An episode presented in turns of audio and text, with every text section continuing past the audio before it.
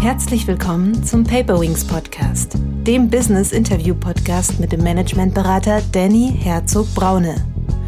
Danny hilft Führungskräften wirksam und gesund zu führen, als Führungskräftetrainer, Visualisierungsexperte und Resilienzberater.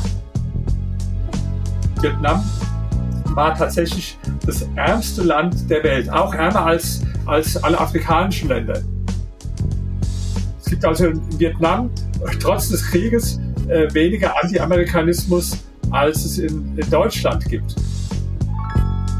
Im Übrigen ist die Politik ja immer gut beraten, wenn die Politik möglichst wenig macht. Herzlich willkommen, liebe Zuhörerinnen und Zuhörer, zu einer neuen Paperwings Podcast-Folge. Heute geht es um das Thema, wie gelingt Nationen der Aufstieg aus der Armut. Für diese Folge habe ich den Autoren, promovierten Historiker und Soziologen Dr. Dr. Rainer Zietelmann eingeladen. Zur Person. Dr. Rainer Zietelmann ist promovierter Historiker und Soziologe, Journalist und Unternehmer und Immobilieninvestor, Bodybuilder und Reichtumsforscher. Erst Maoist, später Multimillionär.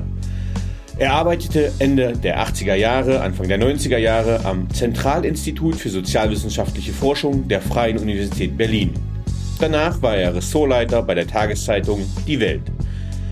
2000 gründete er ein Unternehmen zur Kommunikationsberatung in der Immobilienwirtschaft, das er zum Marktführer machte und 2016 verkaufte. Zietelmann hat 26 Bücher geschrieben, die weltweit in zahlreichen Sprachen übersetzt wurden. Rainer Zietelmann hat in 60 Jahren kaum etwas ausgelassen. Er war erfolgreicher Verleger, meinungsstarker Journalist, international angesehener Hitlerbiograf und Bestsellerautor. Mit 59 Jahren verkaufte er sein erfolgreiches PR-Unternehmen und schrieb seine zweite Doktorarbeit über die Psychologie der Superreichen.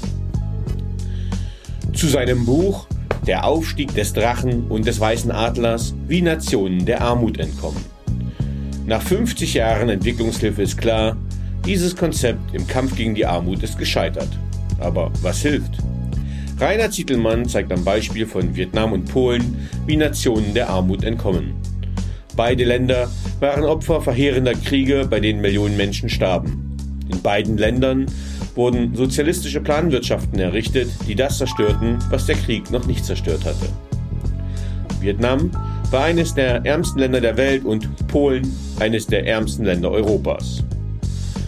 Zietelmann schildert in dem spannenden Buch mit vielen überraschenden Details, wie Vietnam und Polen durch Wirtschaftsreformen den Kampf gegen die Armut gewannen und den Lebensstandard der Menschen sensationell verbesserten und was andere Volkswirtschaften daraus lernen können.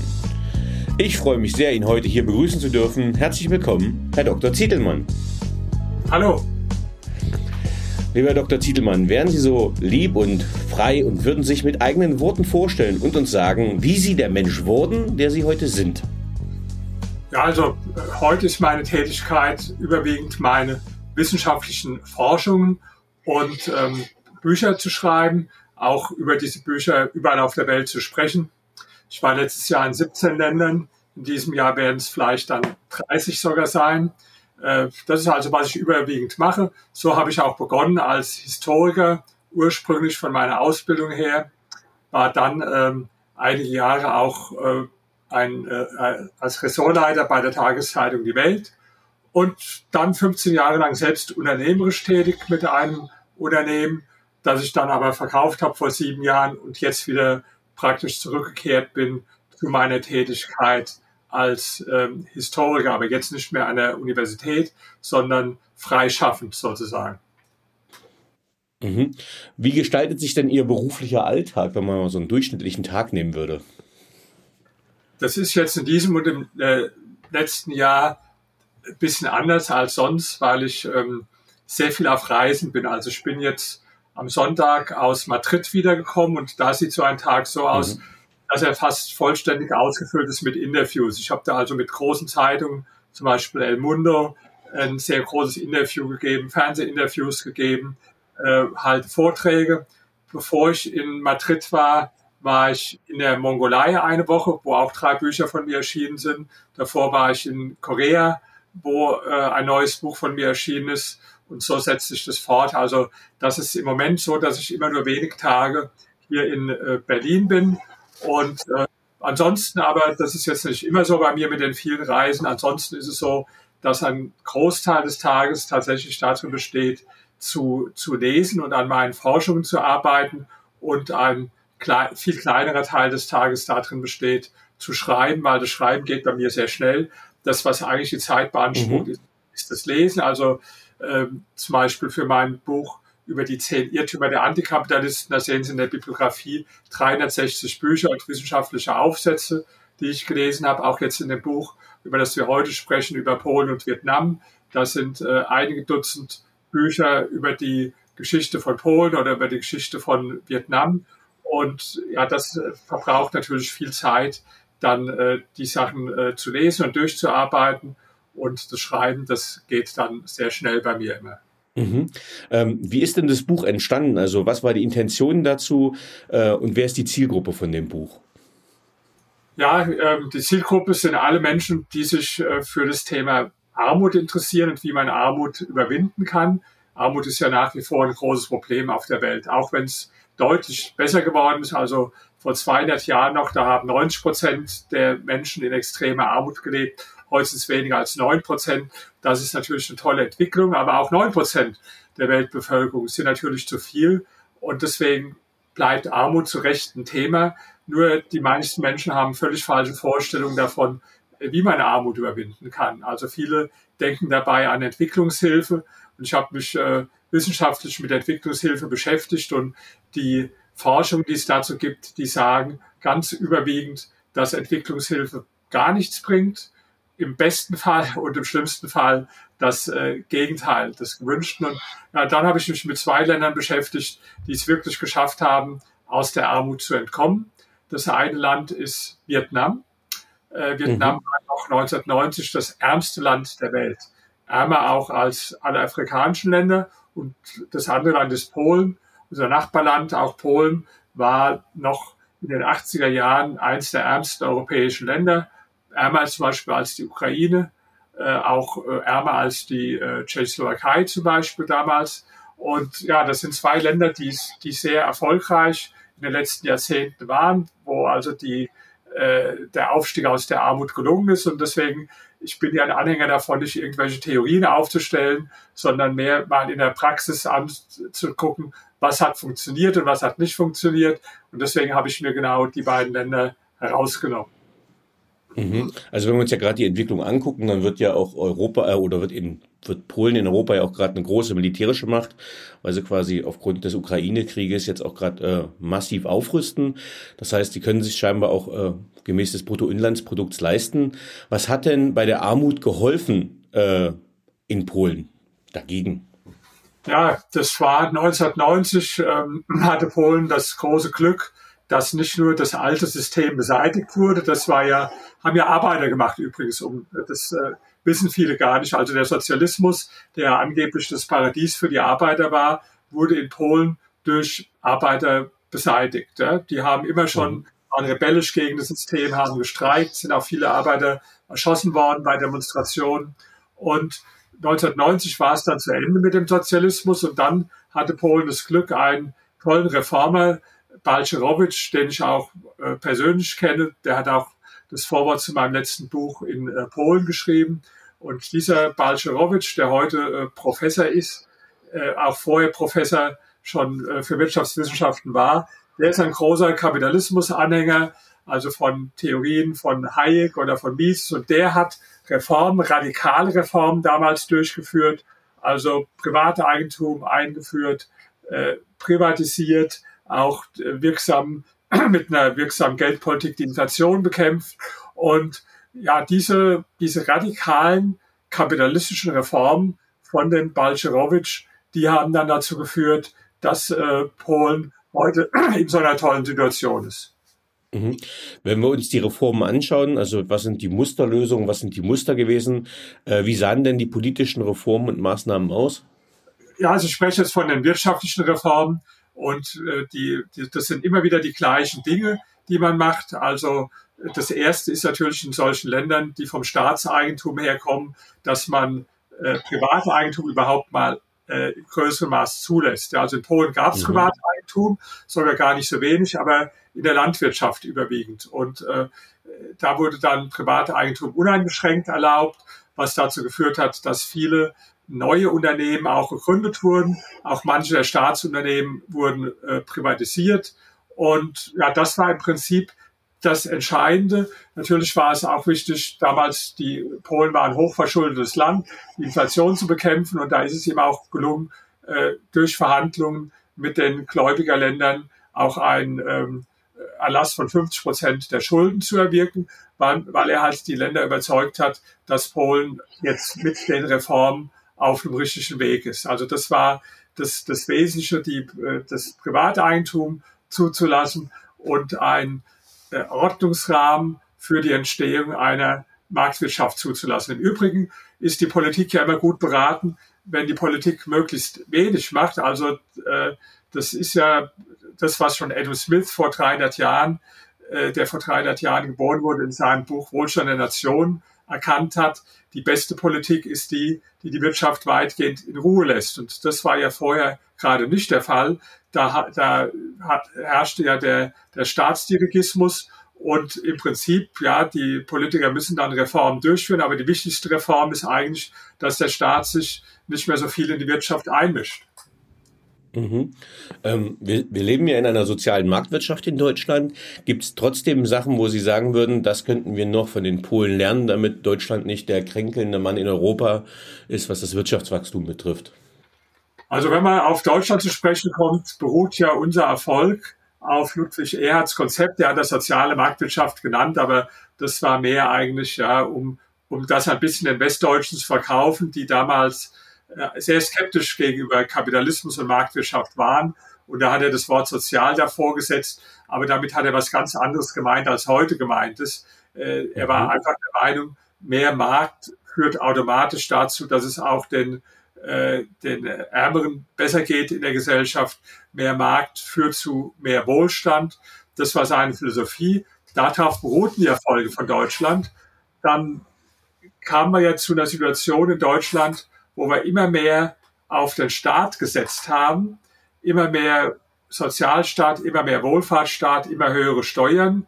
Und das hat dann dazu geführt, das wissen manche gar nicht mehr, dass Deutschland schon einmal, nämlich Anfang der 2000er Jahre, äh, der kranke Mann in Europa war, was jetzt auch wieder bevorsteht. Und da kam damals der Gerhard Schröder, von dem ich jetzt heute äh, nicht so viel halte, wegen seiner äh, äh, Putin-Nähe oder weil er für, für den Putin arbeitet, der aber damals ein toller Reformer war, muss man sagen, weil der hat das gleiche im Prinzip mhm. gemacht, was immer funktioniert. Erstmal dann die Steuern gesenkt. Da, damals lag der Spitzensteuersatz noch bei 53 Prozent. Den hat er auf 42 Prozent gesenkt. Dann hat er den Arbeitsmarkt liberalisiert, also weniger Vorschriften im, äh, äh, im äh, Bereich der Arbeitsmarktregulierung. Und genau das hat ja dann dazu geführt, dass also Deutschland äh, eine, äh, wieder eine tolle Zeit hatte. Da hat die Frau Merkel überhaupt keinen Anteil dran gehabt, weil die Merkel hat keine einzige äh, gute Reform durchgeführt, sondern sie hat letztlich davon profitiert, was damals der Gerhard Schröder gemacht hat. Und was ja sogar in manchen Elementen wieder zurückgenommen wurde oder zurückgenommen wird. Aber das war der Ausgangspunkt. So, und äh, jetzt in der ganzen Zeit von äh, Angela Merkel und äh, auch jetzt fortgesetzt, ging es wieder die Entwicklung in eine andere Richtung. Mehr Staat, mehr Regulierung, mehr Planung. Und genau das führt jetzt dazu, dass wir wieder der kranke Mann von Europa sind. Und eigentlich bräuchten wir wieder so eine Phase von durchgreifenden marktwirtschaftlichen Reformen. Weil das ist das, was die Geschichte all dieser Länder zeigt. Polen ist nur ein Beispiel, dass äh, weniger Staat und mehr Markt dazu führt, dass mehr Wachstum erzeugt wird und dass mehr Wachstum dann auch den besser Verdienten zugutekommt, aber nicht nur, auch denen, die äh, weniger verdienen. Also wenn man mal denkt, dass zur Zeit, wo Gerhard Schröder die Reform begonnen hatte, sechs Millionen arbeitslos waren in Deutschland. Die Zahl, die wurde dann mhm. äh, in den Jahren halbiert. Also das äh, hat ja jetzt nicht nur, wie man manchmal sagt, dann den Unternehmern oder den Reichen genützt, sondern vor allen Dingen auch den Menschen, die arbeitslos waren. Mhm. Ähm, wenn wir jetzt nochmal zurück auf Polen schauen, was könnte denn deren Erfolgskurs zum Scheitern bringen? Ja, die Polen sind schon wieder auf einem schlechten Weg. Das ist mhm. oft so, dass die Nation dann vergessen nach einer, nach einer Weile, warum sie erfolgreich wurden. Und seit 2015 regiert ja in Polen die sogenannte Peace-Partei.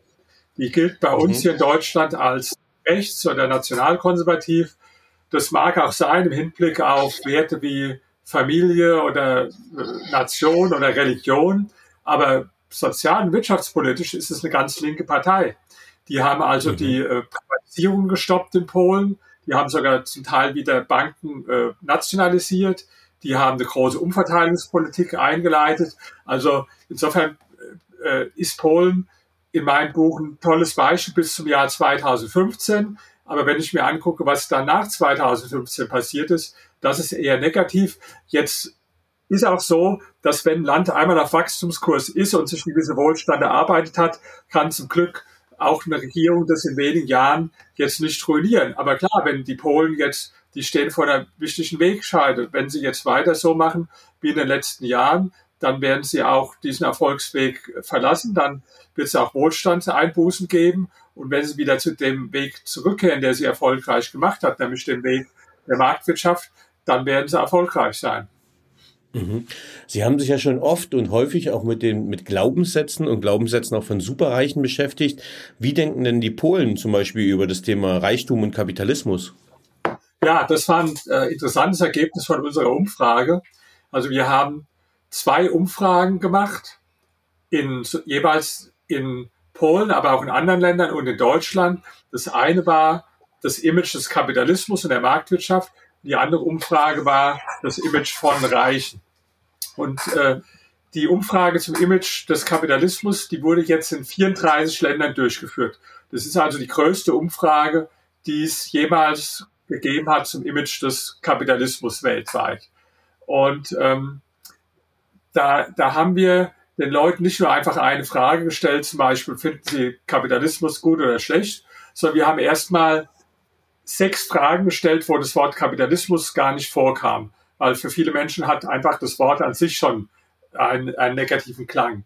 Und dann haben wir andere Fragen gestellt, wo das Wort dann auch verwendet wurde. Und das waren also insgesamt äh, auch zufälligerweise die gleiche Zahl, 34 Statements, die wir den Leuten vorgelegt haben. Dann haben wir die Antworten, die positiv zu Kapitalismus und Marktwirtschaft waren und die negativ waren, die durchschnittlichen Prozentsätze durcheinander dividiert und kamen dann zu einem, äh, das nenne ich Pro-Antikapitalismus-Koeffizienten. Das heißt also etwas einfach gesagt, man kann dann in einer Zahl messen, wie pro- oder antikapitalistisch ist ein Land. Und da war es so, dass Polen also von der Einstellung her das pro-kapitalistische Land auf der ganzen Welt ist. Danach kamen dann die USA und Südkorea, aber Polen eindeutig äh, Nummer eins. Das heißt also in Polen äh, hat der Kapitalismus und die Marktwirtschaft ein sehr gutes Image. Und dann haben wir eine andere Befragung durchgeführt, mhm. die ich erwähnt habe, zum Image der Reichen. Und da ging es insbesondere darum, den Sozialneid zu messen. Also wir haben mhm. Fragen gestellt, wo man feststellen kann, wie, wie neidisch sind die Leute auf, auf Reiche und wie, wie beurteilen sie Reiche.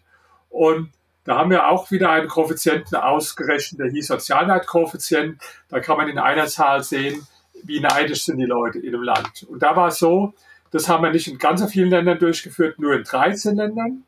Aber von diesen 13 Ländern war also Frankreich das Land mit dem größten Sozialneid, gefolgt von Deutschland. Deutschland war Platz zwei. Und an der letzten hm. Stelle war Polen, also das Land mit dem, ja, Polen und Japan äh, das waren die Länder mit dem niedrigsten Sozialneid. Auch Länder wie Südkorea oder Vietnam, das sind alles Länder, wo es sehr wenig Sozialneid gibt. Und wie gesagt, am stärksten in Frankreich und dann direkt danach Deutschland. Also wenn man da auch mal die Fragen vergleicht, da sieht man sehr große Unterschiede. Zum Beispiel die allermeisten Deutschen sagen, Reiche sind egoistisch. In Polen sagt das nur eine Minderheit. Wenn man so gefragt hat, ja, was fällt Ihnen ein zu Reichen über deren Persönlichkeit, dann hat man gesehen, dass in Polen die meisten Menschen äh, sehr positive Persönlichkeitsmerkmale vor allen Dingen genannt haben. Und in Deutschland, da waren es vor allem negative Persönlichkeitsmerkmale, also so wie äh, Gier oder Rücksichtslosigkeit. Ja, das waren so Eigenschaften, die in Deutschland vor allen Dingen reichen Menschen zugeschrieben wurden. Mhm. Jetzt würde mich interessieren, Sie sind ja Soziologe und Historiker. Was glauben Sie, wo kommt dieses ähm, deutsche Bild der Neidkultur her? Ja, ich glaube, das ist tief kulturell äh, verwurzelt. Ähm, es ist eine gewisse Staatsgläubigkeit, ein, ein Glauben an den Staat, auch eine gewisse ja, Egalitarismus. Ähm, es ist ja kein Zufall, wenn Sie mal gucken, ähm, der Marxismus wurde ja in Deutschland geboren mit, mit Karl Marx. Äh, dann mhm. der Staat, der wurde auch in Deutschland geboren mit Bismarck. Und der Nationalsozialismus wurde auch in Deutschland geboren mit Adolf Hitler. Ja, also es ist äh, vielleicht kein Zufall, dass genau äh, ähm, die Systeme, die also hauptsächlich auf, auf äh, äh, wo, wo es sehr stark egalitäre Elemente gibt, dass die in Deutschland die Wurzel haben, Frankreich ist da aber auch ähnlich in der Beziehung. Ähm, was die tieferen Gründe sind, sozialpsychologischer Art, schwer zu sagen. Ich habe jetzt mal auch was äh, Folgendes noch gemacht. Ich habe alle die Daten, die ich eruiert habe, die ja erstmal einfach etwas beschreiben, ohne abschließend die Frage nach den Ursachen zu beantworten, die habe ich jetzt dem Institut für Weltwirtschaft in Kiel zur Verfügung gestellt, also eines der führenden äh, Wirtschaftsforschungsinstitut in Deutschland. Und da werden wir gemeinsam an einem Projekt arbeiten, wo man dann nochmal tiefer genau solchen Fragen nachgeht. Äh, was sind denn die Ursachen? Wie kann man das jetzt auch erklären? Die unterschiedliche Ausprägung von Zu- und Ablehnung des Kapitalismus oder auch von Einstellungen gegenüber Reichen in den verschiedenen Ländern. Mhm. Wir haben jetzt eben mal einen kurzen Blick einmal also auf Deutschland gemacht und dann noch auf Polen, was die volkswirtschaftliche Entwicklung und Gesinnungskultur betrifft. Wenn wir jetzt äh, in das Land des Drachen gucken würden, äh, nach Südostasien, nach äh, Vietnam, ähm, welche Auswirkungen können wir denn da sehen, die die sozialistische Planwirtschaft im Norden und im Süden des Landes hatte? Also das war eine absolute Katastrophe. Ja. Man muss ja sagen, das Land war sowieso erstmal zerstört durch den Krieg. Es gab ja Nordvietnam, wo sowieso schon eine Planwirtschaft geherrscht hat. Und die wurde dann auch in Südvietnam noch eingeführt. Und das war ein absolutes Desaster. Also das hat äh, genauso wenig funktioniert wie irgendwo anders auf der Welt. Äh, Vietnam war damals total abhängig von der Hilfe durch äh, sozialistische Länder wie durch äh, die Sowjetunion, nachdem da aber auch dann der Sozialismus zusammengebrochen ist und diese Hilfe dann auch zum Ende kam. Ähm, da war spätestens klar, dass das nicht mehr funktioniert. Und im Prinzip haben die Vietnamesischen, man muss sagen, die sind sehr pragmatisch, die haben das schon früher verstanden. Also das hat nicht sehr lange gedauert, diese planwirtschaftliche Phase. Äh, 1986 haben die begonnen mit Reformen, die heißen in Vietnam Doi Moi Reformen. Und man muss also wirklich sagen, das war ganz, ganz bittere Armut damals. Vietnam war tatsächlich das ärmste Land der Welt, auch ärmer als, als alle afrikanischen Länder. Das kann man sich gar nicht vorstellen. Mhm. Also da war wirklich Hunger die große Überschrift, ganz schlimme Armut. Und äh, ja, das muss man den Vietnamesen hoch anrechnen. Auch da die kommunistische Partei oder die sich kommunistisch nennen, die haben im Prinzip erkannt, das fährt an die Wand. Und die Menschen haben es eigentlich schon vorher erkannt. Also das habe ich auch in meinem Buch als, gezeigt, dass schon ganz spontan von unten her, das war ja damals äh, fast ein reines Agrarland, also von den Bauern her, dass die diese Kollektivierung rückgängig gemacht haben, dass die dann angefangen haben, äh, Privateigentum auch da einzuführen, wo es gar nicht erlaubt war. Also das war so eine, eine Graswurzelrevolution, wo, wo ganz spontan einfach weil die Menschen nicht anders überleben konnten, sich schon der Markt durchgesetzt hat. Und die Regierung, die war dann einfach so schlau, dass sie das, was sich von unten her entwickelt hat, erlaubt hat. Übrigens war das in China ähnlich. Ja. In China war es auch so, dass da von unten schon eine ganz große Bewegung gab für Privateigentum und für Marktwirtschaft. Einfach die Bauern spontan äh, dann die, diese ganzen Zwangskollektive aufgelöst haben und das Land wieder äh, also privat bewirtschaftet wurde, auch da, wo es gar nicht erlaubt war. Und dann äh, der damals der große Reformer in China, also Deng Xiaoping, der, der war dann einfach so klug, das zu erlauben und zu legalisieren, was von unten her entstanden ist. Und das ist auch, sagen wir, eine wichtige Erkenntnis, die ich hier äh, in meinem Buch gewonnen habe, generell über den Kapitalismus. Ähm, der Kapitalismus, der ist ja nicht so entstanden, dass jetzt zum Beispiel, sagen wir, Adam Smith hat ein Buch geschrieben, hat es irgendeinem Politiker zu lesen gegeben und der hat dann gesagt, äh, gute Idee und hat dann den Kapitalismus eingeführt. So war es nicht, sondern der Kapitalismus ist spontan gewachsen, entstanden, sagen wir so wie auch äh, äh, Pflanzen oder Tiere äh, durch die Evolution entstehen. Und die, die Leistung der Politik besteht eigentlich nur darin, dann den Dingen äh, weitgehend seinen Lauf zu lassen, statt immer, dass der Staat sich einmischt. Und das war also in, in China so gewesen, dann Anfang der 80er Jahre. Und das war Ende der 80er Jahre auch in äh, Vietnam. Es hat eine ganze Zeit gedauert natürlich, bis die Reformen wirklich gewirkt haben. Aber heute, also man kann sagen, noch 1990, da haben 80 Prozent der Vietnamesen in extremer Armut gelebt. Und heute sind es weniger als fünf Prozent. Das sieht man auch, wenn man in Vietnam unterwegs ist. Da ist ein unglaublicher, ähm, sagen wir mal, unternehmerischer Spirit. Ja, und äh, auch was so das Image der Reichen anlangt. Also äh, meine Bücher über Psychologie der, der Reichen und so weiter, die sind auch in Vietnam übersetzt, viele Bücher von mir. Und ich habe auch ein Buch geschrieben, äh, Die Gesellschaft und ihre Reichen, The Rich and Public Opinion, das auch übersetzt. Und das wird gelesen, zum Beispiel an Universitäten in Vietnam. Hat mich eine Universität, die Foreign Trade University, eingeladen. Die ist also sehr mhm. renommiert in Vietnam. Und äh, die haben mich dann zum Workshop eingeladen. Das Thema war, wie kann man das Image der Reichen noch verbessern, obwohl es ja schon so gut ist in, äh, in Vietnam. Also da sehen Sie schon dran, dass äh, das wäre sicherlich an der deutschen äh, oder auch an der amerikanischen Universität völlig undenkbar, dass da ein Workshop mit der Fragestellung gemacht wird, wie man das Image von reichen Menschen verbessern kann. Da sieht man, dass also Vietnam, die nennt sich sozialistisch und die regierende Partei nennt sich kommunistisch. Aber ich kann Ihnen also eins garantieren, es ist also viel einfacher in, in äh, Deutschland an der Universität einen Marxisten oder auch viele zu finden, als dass sie in Vietnam einen finden. Mhm. Äh, haben Sie da einen Unterschied mitgekriegt? Also ich erinnere mich an einen Besuch, ob es jetzt Hanoi oder Saigon war, dass es aber selbst in Vietnam mit seiner Nord-Süd-Ausdehnung und auch ja äh, eigentlich eigentlich mal einer politischen Teilung, Gesinnungsteilung Unterschiede gibt, äh, ob man sich im Norden oder Süden des Landes bewegt? Also klar, in, ähm, in Saigon ist mehr unternehmischer Spirit das hängt halt mit zusammen. Der Norden war halt früher kommunistisch, da ist auch nach wie vor die Regierungszentrale, während so viele wirtschaftliche Aktivitäten im Süden sind. Also die Unterschiede gibt schon, aber auch im Norden. Also ich habe da äh, eine ganze Reihe äh, toller Unternehmer äh, kennengelernt. Das ist wirklich äh, ganz, ganz erstaunlich. Übrigens auch Frauen, was ganz interessant ist. Da gibt's keine Frauenquote, brauchen die auch nicht. Da gibt's mehr Frauen in Führungspositionen als in Deutschland, obwohl es keine Frauenquote gibt. Ja.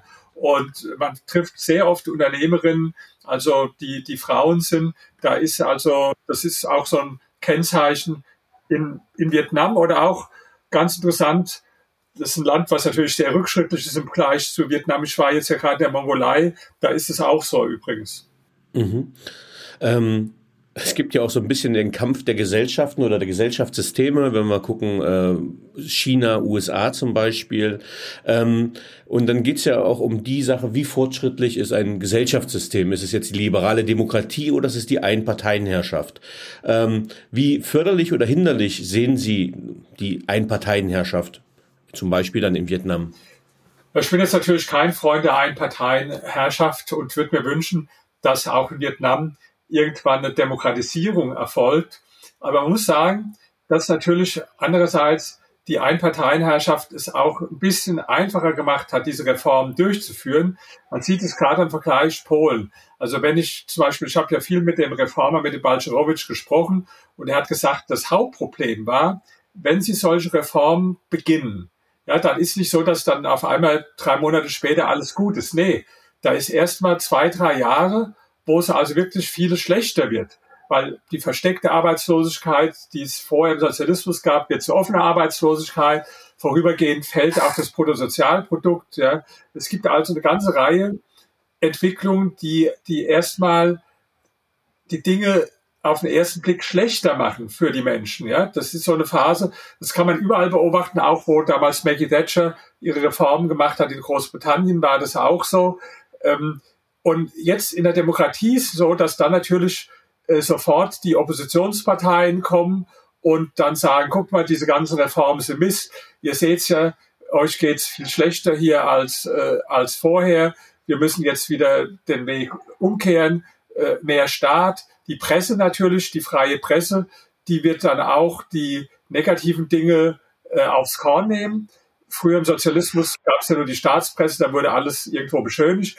Dann gab es auf einmal eine freie Presse, wo dann die Dinge so kritisch gesehen wurden. Das heißt, der Balcerowitsch hat es trotzdem geschafft, aber das war natürlich eine große Herausforderung und auch eine Schwierigkeit. Das war natürlich jetzt in, in so einem Einparteiensystem wie in Vietnam einfacher unter dem Aspekt. Andererseits äh, gibt es dann ganz andere Probleme heute. Nach wie vor gibt es in Vietnam eine große Korruption und das ist natürlich in so einem Einparteiensystem äh, und wo es auch keine freie Presse gibt.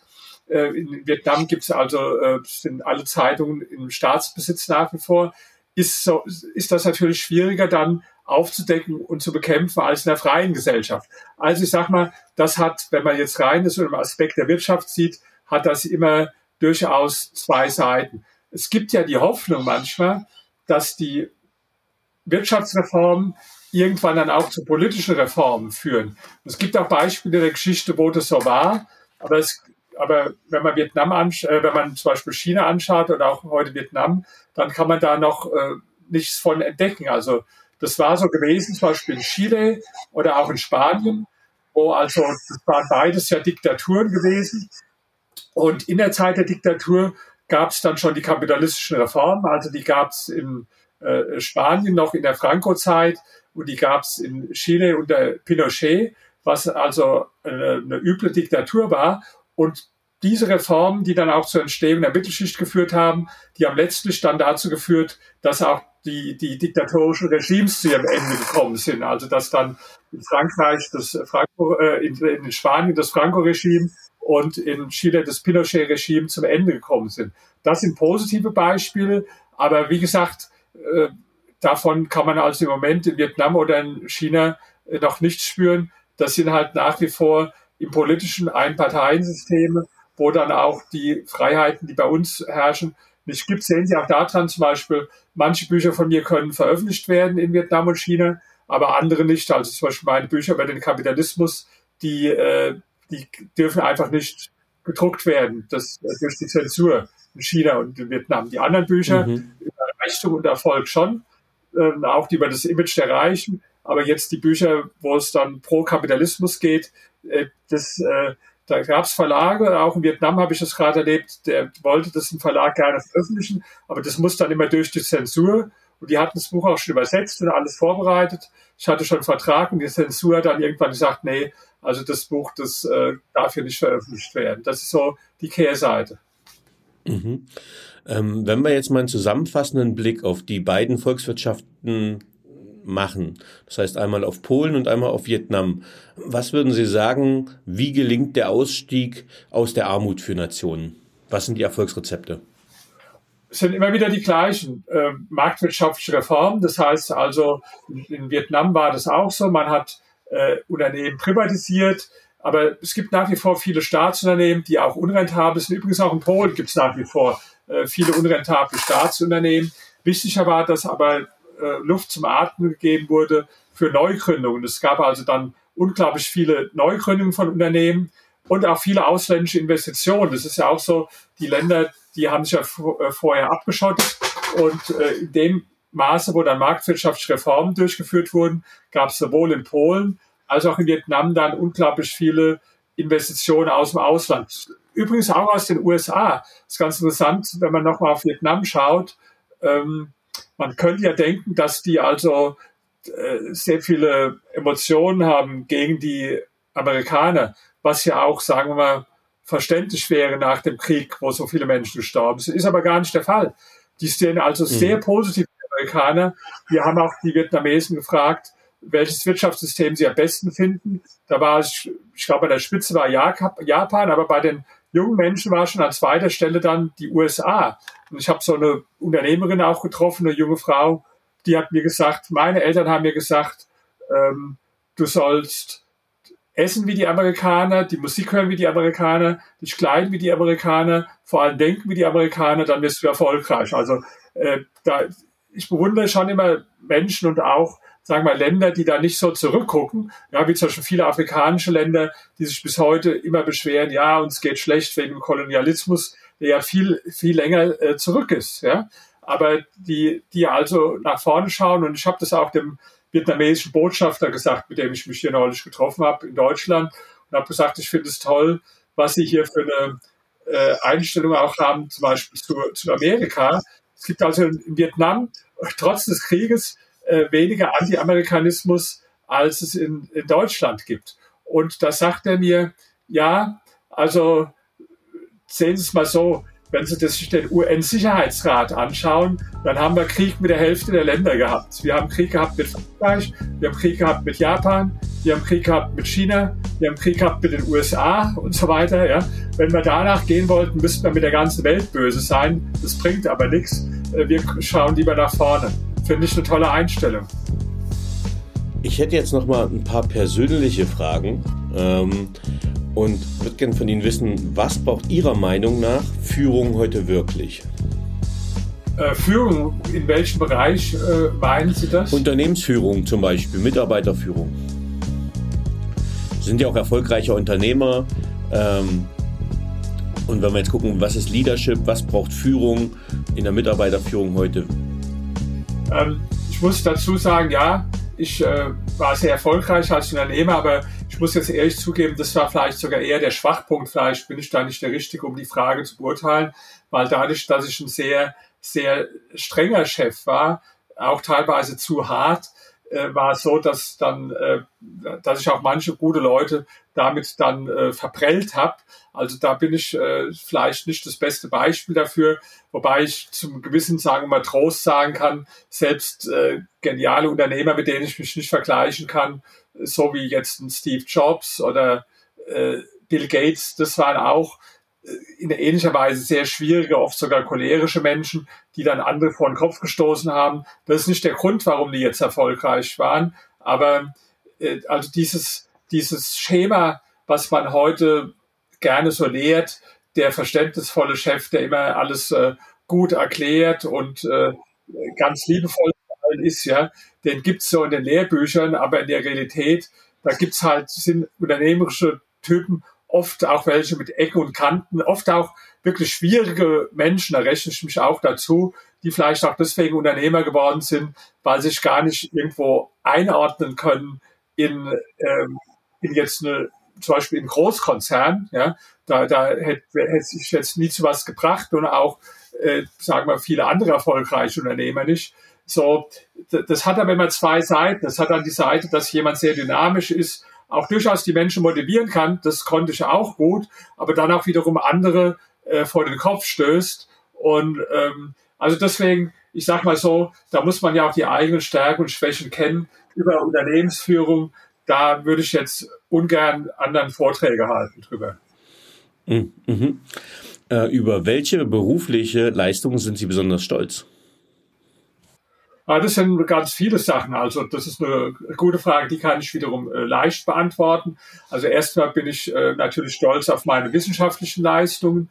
Äh, äh ich denke mit meinen, äh, nicht alle Bücher, aber viele Bücher von mir, die werden auch noch lang nach meinem Tod Bestand haben. Zum Beispiel meine erste Dissertation über Hitler, äh, wo ich also wirklich eine, eine Pionierarbeit geleistet habe aber auch die zweite Dissertation über die Persönlichkeitsmerkmale von reichen Menschen, also im wissenschaftlichen Bereich, aber ja, auch im unternehmerischen Bereich. Ich habe aus dem Nichts heraus ohne Geld eine Firma gegründet, die dann in der Nische, das war Public Relation für Immobilienunternehmen, äh, schnell zum Marktführer wurde und es bis heute noch ist.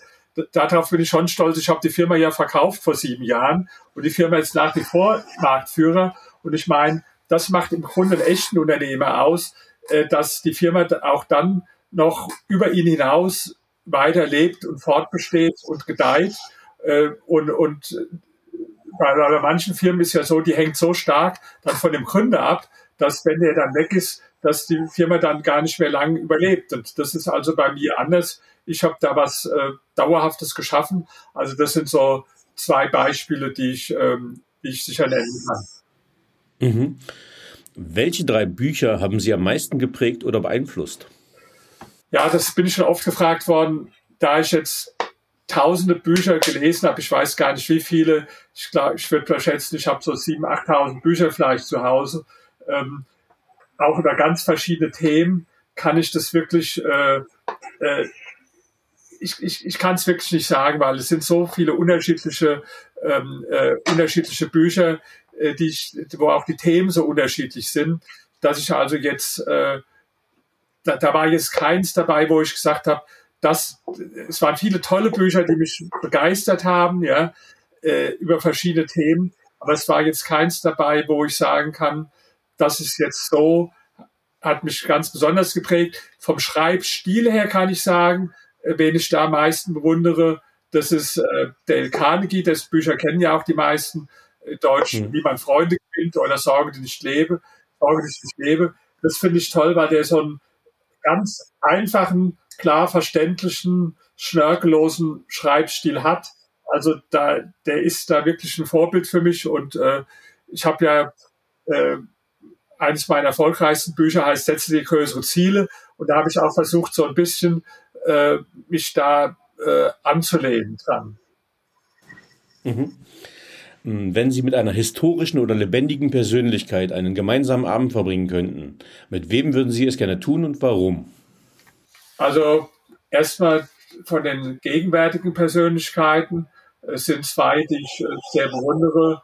Äh, Warren Buffett und Arnold Schwarzenegger, mhm. Ähm, mhm. aber auch so Jack Ma, der, äh, der Alibaba gegründet hat.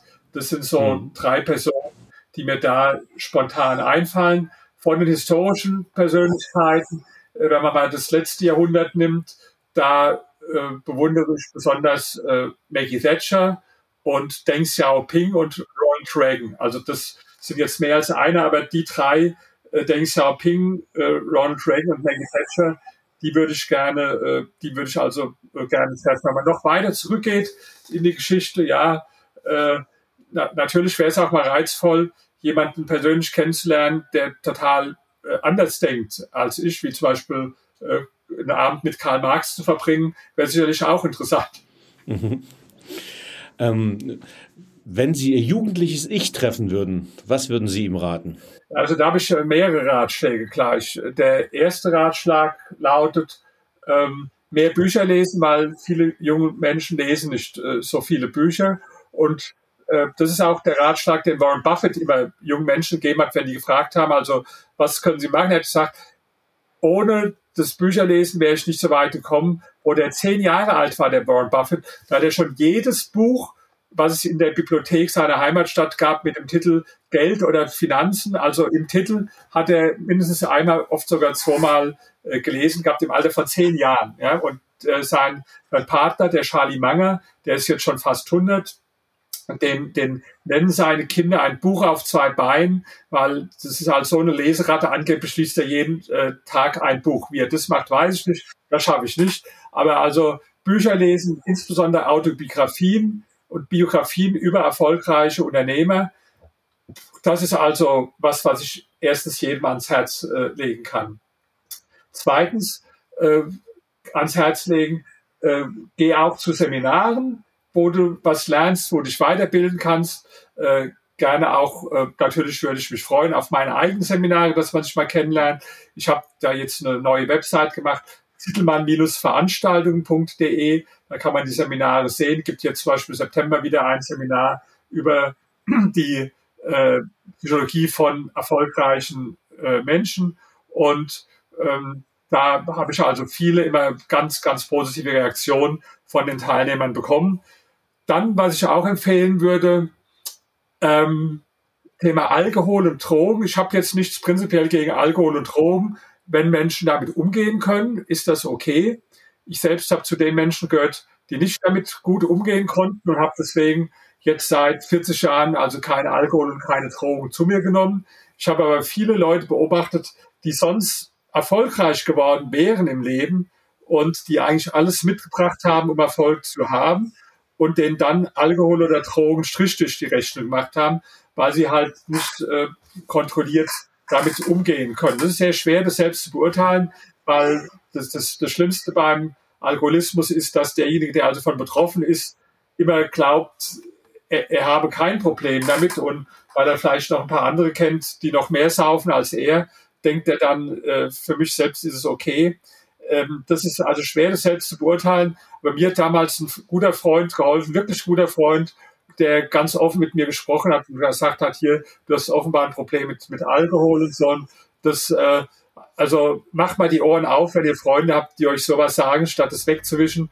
Das könnte der beste Rat sein, äh, den ihr, wenn, wenn ihr das Problem habt, äh, ein Freund euch äh, tatsächlich äh, gibt. Ja. Mhm. Ja, vielen, vielen lieben Dank für diese Tipps, Hinweise. Vielen Dank für das Gespräch. Vielen Dank für äh, die Entwicklung der Volkswirtschaften ähm, Polen und Vietnam. Vielen Dank, dass Sie Gast im Paperwings Podcast waren, lieber Dr. Rainer Zietelmann. Ganz herzlichen Dank für die äh, guten Fragen. Sie waren gut vorbereitet, hat mir Spaß gemacht und freue mich dann auf ein nächstes Gespräch. Vielen Dank und wiederhören. Servus.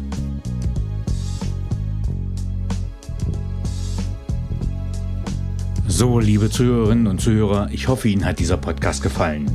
Wenn er Ihnen gefallen hat, hinterlassen Sie gerne ein Abo, eine positive Bewertung und empfehlen Sie diesen Podcast weiter. Bleiben Sie gesund. Mit besten Grüßen, Ihr Danny Herzog Braune.